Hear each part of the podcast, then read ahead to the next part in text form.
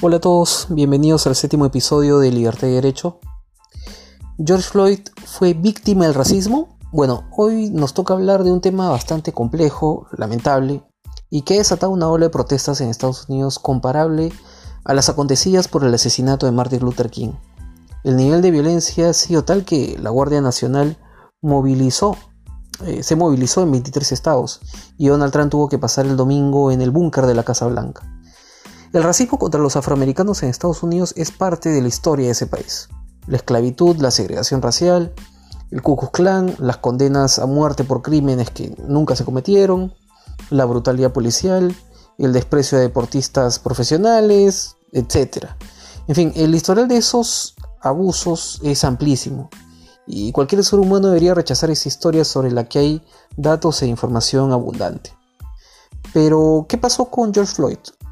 Lo que se sabe es que este afroamericano tenía 46 años y había perdido su trabajo en un restaurante por la crisis económica causada por el coronavirus. ¿Qué se observa de las cámaras de seguridad privada y de la información con la que se cuenta? Vamos a relatar hechos y luego vamos a calificar e interpretar. El lunes 25 eh, de mayo en Minneapolis había una camioneta estacionada con Floyd en el asiento del piloto.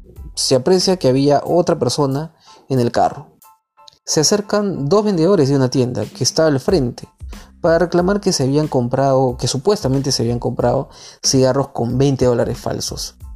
Los vendedores no reciben de vuelta los cigarros y llaman a la policía, donde mencionan este hecho y además que la persona que compró, aparentemente Floyd, estaba muy ebrio y no podía controlarse.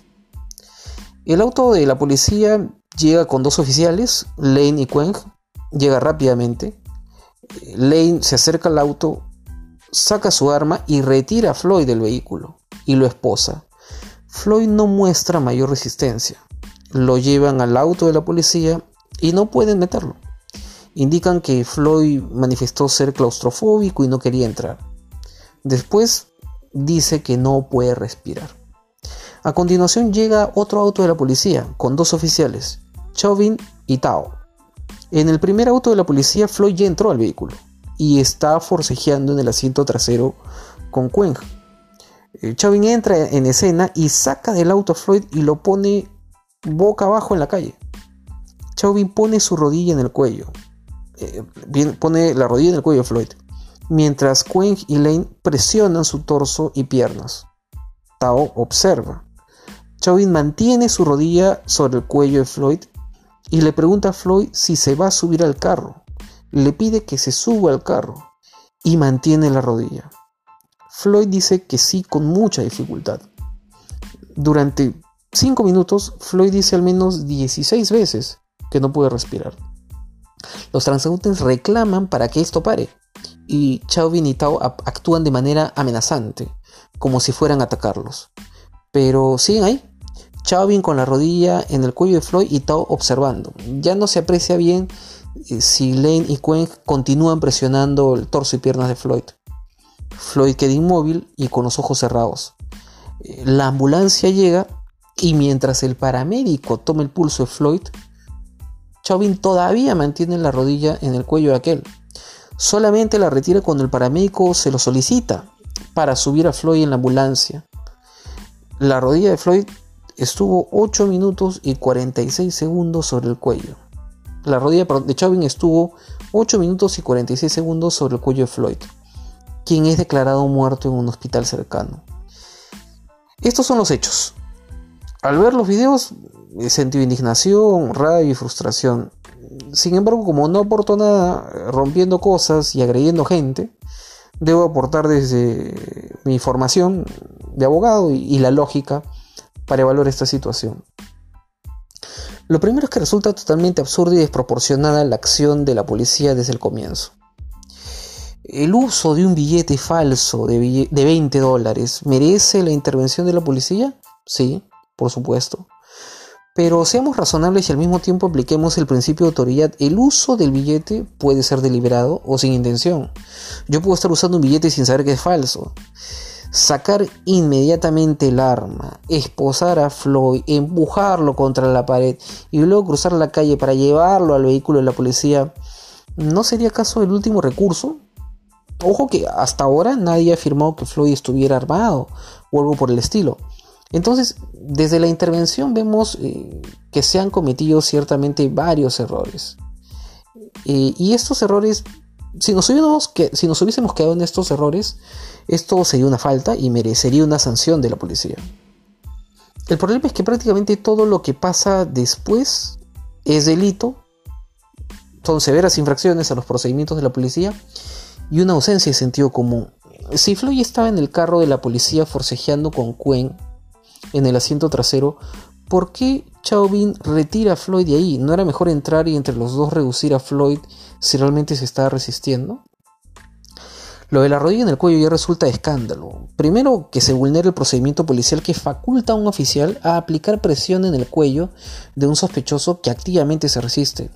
Floyd ya no se está resistiendo y en todo caso, si lo hubiera hecho, al minuto o menos del minuto se ve sin duda alguna que hay ausencia de cualquier resistencia activa, sea intento de golpes al oficial, tratar de retirarle la mano, etc. Pedirle a Floyd que se suba al carro mientras se mantiene la rodilla en su cuello suena una burla cruel. 8 minutos y 46 segundos con la rodilla en el cuello de Floyd. No es justificación para esto, salvo que quieras eh, matar a Floyd. Y esa es la prueba contundente desde mi punto de vista para Chauvin. Eh, no queda duda de que él quería matarlo. O asumió el riesgo de poder hacerlo. El comportamiento de Lane, Quen y Tao al permitirlo es claramente una actitud eh, cómplice o al menos de pasividad. Y eso merece una investigación. Por lo pronto los policías ya fueron despedidos. Chauvin ha sido acusado de asesinato en tercer grado y se encuentra en una prisión de máxima seguridad. Este es para mí un caso de brutalidad policial de claro abuso de poder. Como dice Max Weber, el Estado tiene el monopolio legal de la violencia, es decir, para que nos volvamos para que no volvamos a ser una sociedad de bárbaros y nos estemos matando los unos a los otros, le confiamos al Estado la facultad de usar legalmente la violencia contra quien quiera dañarnos. Pero esa facultad también tiene que verse legitimada y lamentablemente la brutalidad policial ha deslegitimado ante la población el monopolio de la violencia legal que tiene el Estado, específicamente la policía. Eh, esto no quiere decir que la policía no debe existir, tiene que existir y legitimarse en el tiempo con sus acciones. Ahora bien, la pregunta clave. ¿Estamos ante un caso de racismo? Considero que sí. La brutalidad policial puede darse por el simple abuso de poder, pero esto también puede venir acompañado del racismo. Eh, cometo actos de brutalidad policial, abusando de mi poder porque hay un afroamericano y tengo un sesgo u odio en contra de esa persona. Es evidente que tenemos que evaluar caso por caso, pero con George Floyd queda muy poco margen para evaluar. No necesito que los policías hagan comentarios o señas racistas o gestos racistas. Que aquí tres policías sean blancos y uno de ascendencia aparentemente asiática no es lo que determina el tema, lo hace el manejo de la policía desde el comienzo hasta el final sacar el arma, ponerle la rodilla durante 8 minutos y 46 segundos, tratarlo no solo como un delincuente, sino como una escoria, matarlo en plena calle y todo por un supuesto billete de 20 dólares, un billete falso de 20 dólares. No se ha visto algo igual con un ciudadano blanco, el historial de abusos policiales contra afroamericanos es amplio, y en general la historia de Estados Unidos tiene esa marca y no ha podido borrarse no es que haya una directiva oficial contra los afroamericanos, es, la institucionalización, del racismo. Antes expresa, ahora tácita. Y Donald Trump, que espero sea derrotado en noviembre, ha colaborado con ello con sus bravuconadas y su pésimo liderazgo. Es necesario que haya una discusión seria sobre la violencia interracial y sobre la violencia en general. Las cifras del 2018 indican que hubo casi 548 mil incidentes violentos de afroamericanos a blancos, casi 366 mil de hispanos a blancos y casi 113 mil de afroamericanos a hispanos. ¿No es hora de hacer reflexiones importantes sobre tan peligrosas cifras? George Floyd merece justicia y su asesinato no debe servir para justificar más violencia. La indignación es comprensible y debemos ser empáticos. eh, pero al mismo tiempo tenemos que rechazar las muertes de civiles y policías, los heridos y la destrucción de la propiedad pública y privada.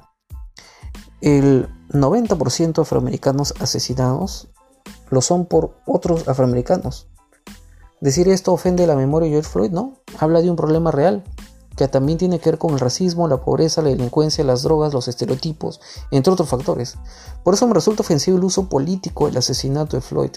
En el caso peruano, Vemos que algunos que siempre hablan mal de Estados Unidos y odian al capitalismo, ahora se han convertido en defensores de la causa contra la discriminación racial.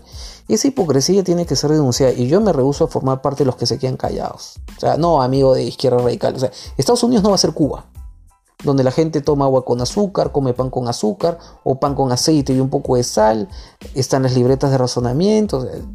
¿Han reclamado por la violación de los derechos humanos en Cuba de esa indignidad? Pareciera que no.